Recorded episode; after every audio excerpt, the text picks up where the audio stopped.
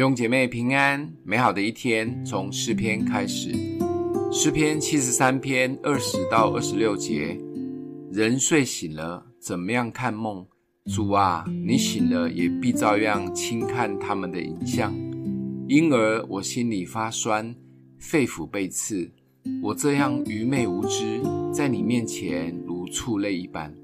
然而我常与你同在，你搀着我的右手。你要以你的训言引导我，以后必接我到荣耀里。除你以外，在天上我有谁呢？除你以外，在地上我也没有所爱慕的。我的肉体和我的心肠衰残，但神是我心里的力量，又是我的福分，直到永远。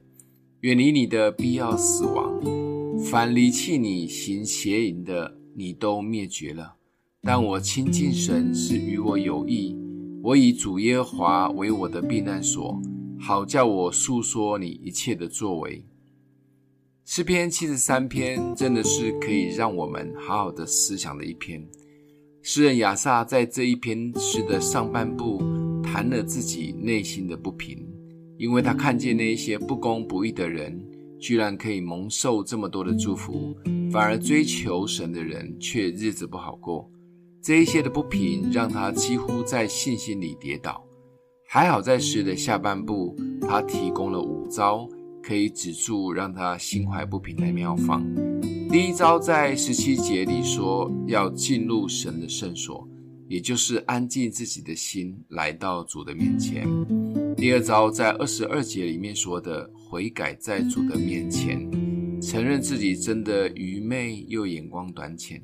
第三招在二十三节里面，渴慕神的同在，让主握住我们的手。第四招在二十四节里面说的，回到主的话语中，专注对永恒的盼望。最后就是在二十八节里面，继续宣告神的祝福，相信亲近神是蒙福的。这五招的操练会帮助我们走出心怀不平、无语问苍天的小剧场。让我们知道，只有来到神面前，可以让我们有满足的喜乐，在他手中有永远的福乐。记得下一次再有心怀不平的小剧场时，来试试这五招。今天默想的经文在二十五节：除你以外，在天上我有谁呢？除你以外，在地上我也没有所爱慕的。我们一起来祷告：爱我们的父，你是我们最大的喜乐与满足。我们承认，常常被环境及身边的人影响，总是太在乎外在的东西。求主让我们更深的渴慕你，也常常定睛在永恒，为今生也宣告我们是蒙福的。奉耶稣基督的名祷告，欢迎订阅分享，愿上帝祝福你哦。